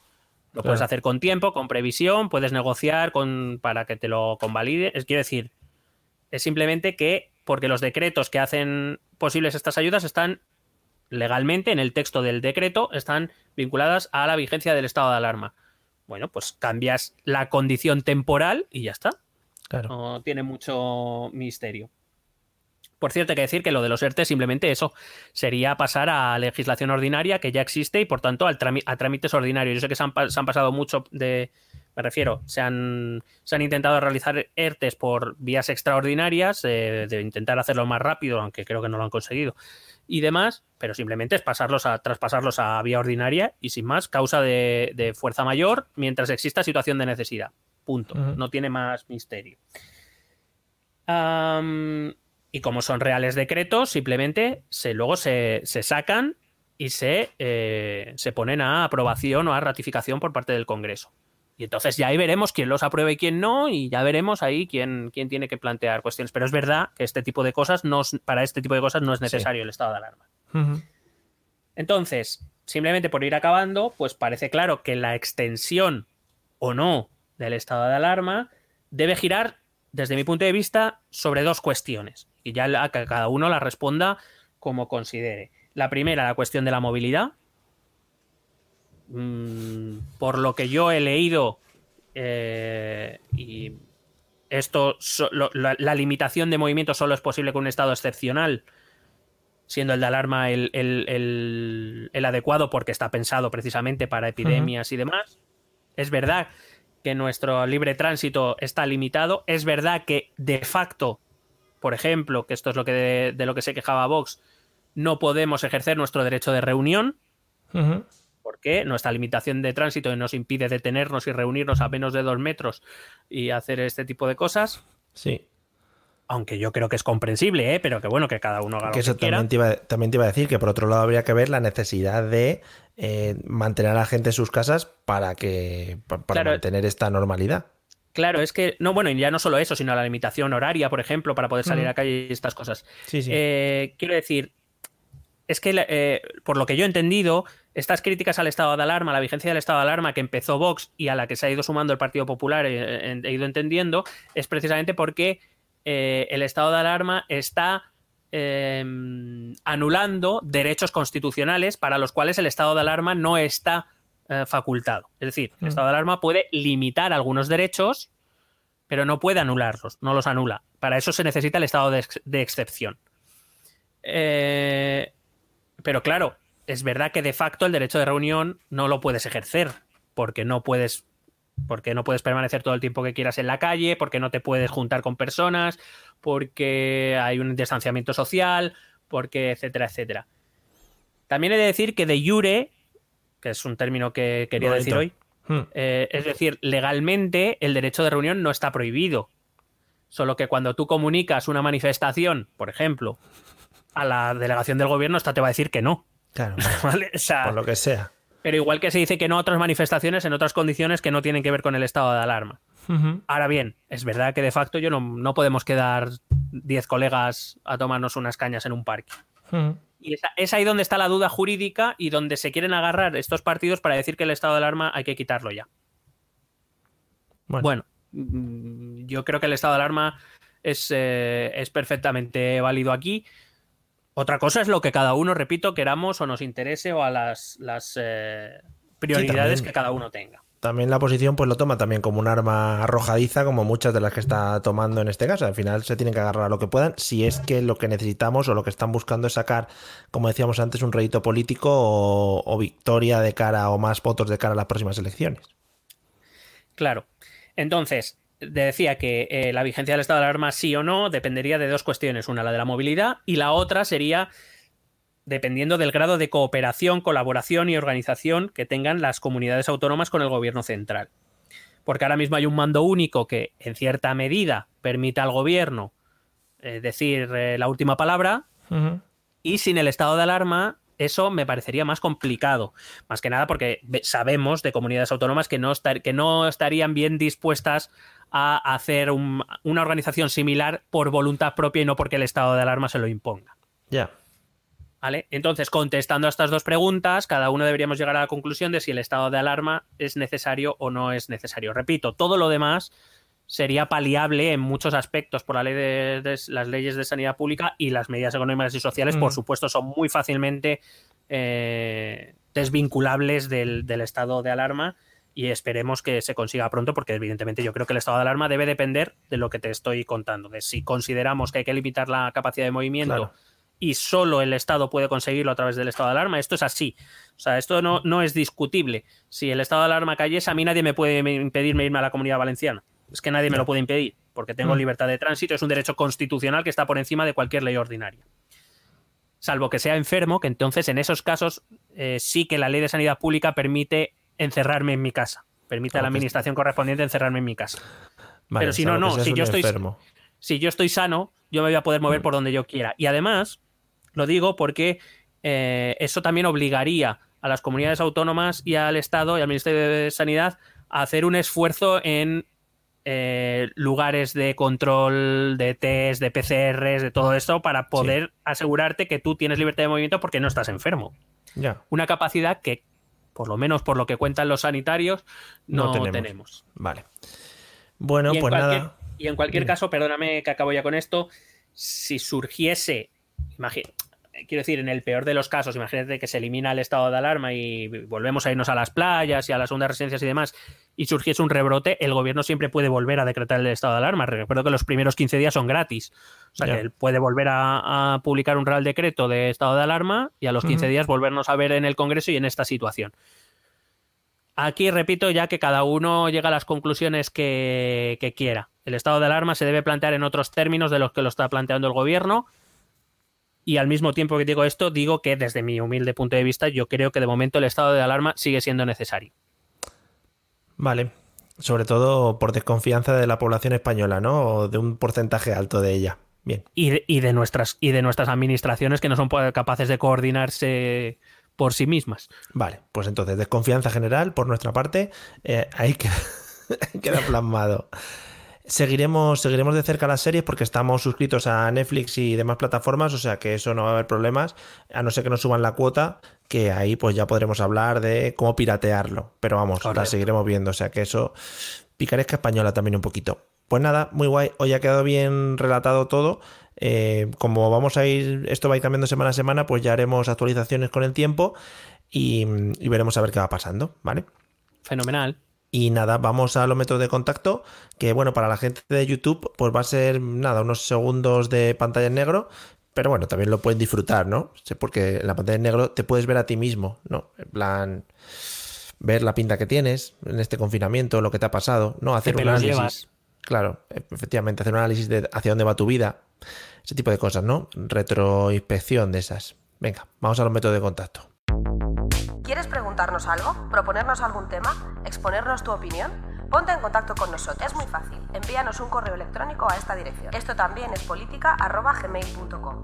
También puedes escribirnos en nuestra página de Facebook. Esto también es política. O en nuestra cuenta de Twitter, arroba etepolítica. O si lo prefieres, visita nuestro blog. Esto también es política.wordpress.com. Recuerda que puedes suscribirte a nuestro canal de YouTube. Y si quieres charlar con nosotros directamente, únete a nuestro grupo de Telegram. Busca el enlace en nuestras redes sociales. Porque tú también formas parte de Esto también es política. Ya hemos vuelto de los métodos de contacto, ¿eh? Habéis visto qué bien, qué bonitos han estado, cómo podéis contactar con la gente, eh, aunque estéis confinados, ¿eh? Que sois muy tontos, que no sabéis, en fin. Sin faltar a nadie, ¿eh? Porque he empezado el, podcast faltando y eh, termino faltando para cerrar el círculo y que nadie se sienta mal. Vamos con el final apoteósico que todo el mundo está esperando. Miguel, eh, tengo Espero, noticia. espero que, espero que me hables de lo que espero que me hables. Espérate porque la gente de YouTube lo va a flipar mucho más porque te voy a poner un banner en el que lo explica todo. Amigos, Joder, vuelve Operación sabía. Triunfo, vuelve Operación Triunfo. Como Ahora sí que no salgo hora. de casa aunque me dejen. Lo van a llamar Operación Virus porque van a ver quién es el primero que lo pilla en la academia en directo, o sea, un real time de quién puede tener el virus, quién se lo va a traer de su comunidad y en este caso eh, van a echar también la bronca a la comunidad en sí. Es decir, si uno de Operación Triunfo, por ejemplo, uno que es catalán, pues va allí, pilla el virus, Cataluña confinada, todo. Va a ser un concurso en el que vamos a incluir a toda España. Todos vamos a estar de lleno viendo el programa. ¿Qué te parece? Bueno, pues eh, el madrileño lo tiene fácil porque peor, o sea, más para atrás no podemos ir en las fases. Efectivamente. O sea, Efectivamente, es el que parte de cero, ¿no? Es el que está en lo más bajo posible, solo puede es, que, mejorar. es el que no tiene nada que perder. Claro, no tengo nada Va a que ir perder. tosiendo por toda la academia. Ahí está. Y el verdadero drama es, atención, porque vuelve nuestro programa fetiche y vamos a perder mucho tiempo viéndolo y todas esas cosas. Pero el verdadero drama es, Roberto Leal ha fichado por Antena 3 para eh, presentar pasapalabra. Él ha dicho en sus redes sociales, eh, esto lo tengo que decir, que volverá a presentar Operación Triunfo en caso de que vuelva. ¿Será esto verdad? ¿Será esto mentira? Mm, Hombre, se ¿Cómo lo habrá asegurado una klausulita. Una clausulita Una de... klausulita muy rica. ¿Será el típico caso de, de, mm, presentador que estará en dos programas a la vez, en dos cadenas diferentes? Un Jesús Vázquez. Jesús Vázquez, maravilla. Madre mía, qué bonito sería. ¿Qué te iba a decir? Que, que de todas maneras lo que he leído es que no es que de momento galas no va a haber y Ah, que vuelven a la academia, pero para hacer eh, lo que estaban haciendo, no, el En contenido casa. este de YouTube que estaban Sí. generando, pero para hacerlo, pero debe ser que a los realizadores eso les da vergüenza ajena y entonces han dicho, "Va, traedlos aquí que ya lo montamos nosotros, ¿vale? Porque es que está Porque- bajando el nivel. Claro, y también porque por lo que sea, mm, los triunfitos estos tendrán un contrato con Yes Music y les tienen que machacar al, a- al máximo, ¿no? En plan, venga. Pero a ver, pero a ver, Mario, siempre pensando mal. No, es verdad, es por amor al arte. Sí, sí, sí, sí. Sí.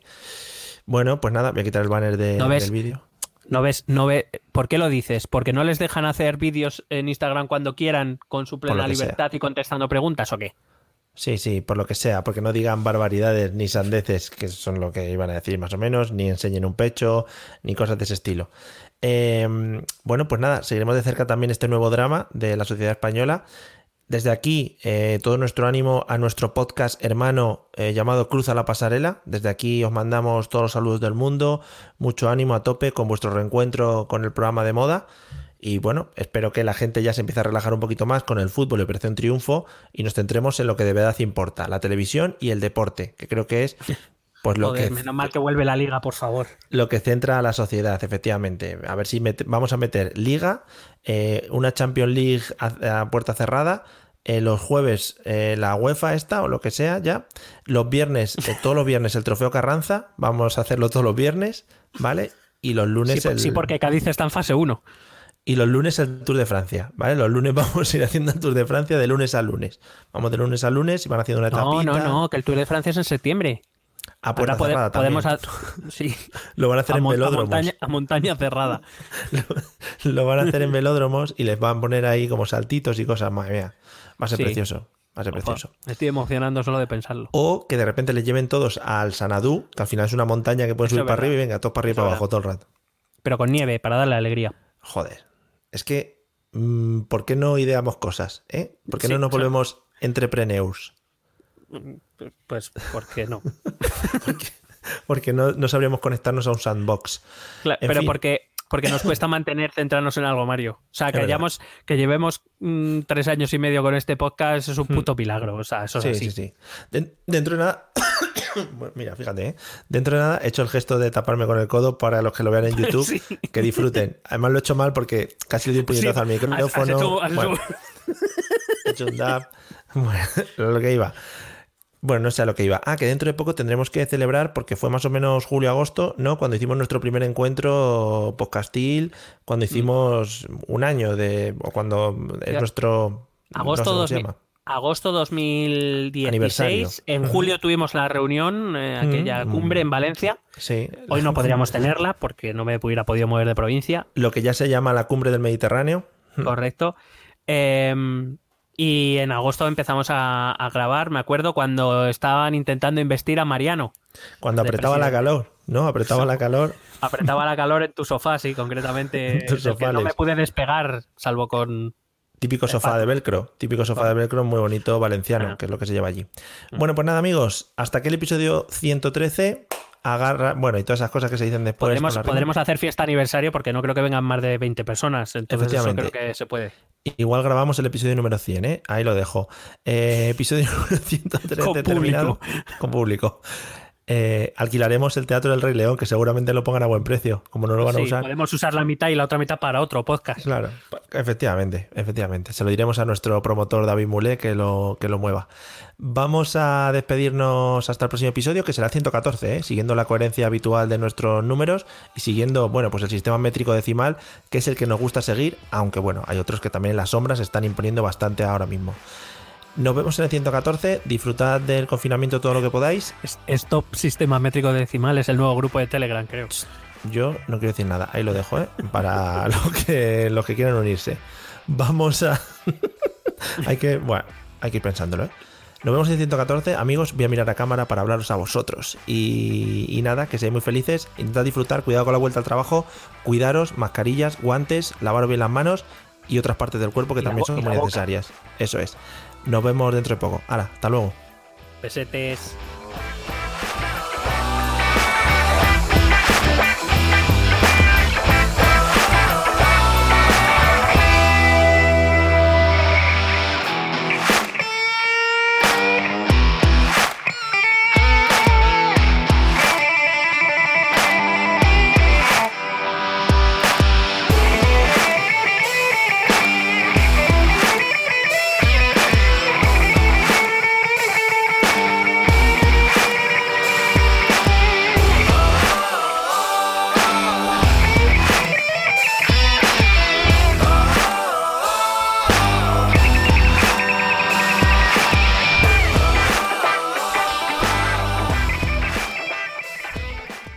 Guys, it is Ryan. I'm not sure if you know this about me, but I'm a bit of a fun fanatic when I can. I like to work, but I like fun too. It's a thing. And now the truth is out there. I can tell you about my favorite place to have fun Chumba Casino. They have hundreds of social casino style games to choose from, with new games released each week. You can play for free anytime, anywhere. And each day brings a new chance to collect daily bonuses. So join me in the fun. Sign up now at chumbacasino.com. No purchase necessary. Group. Void were prohibited by law. See terms and conditions. 18 plus.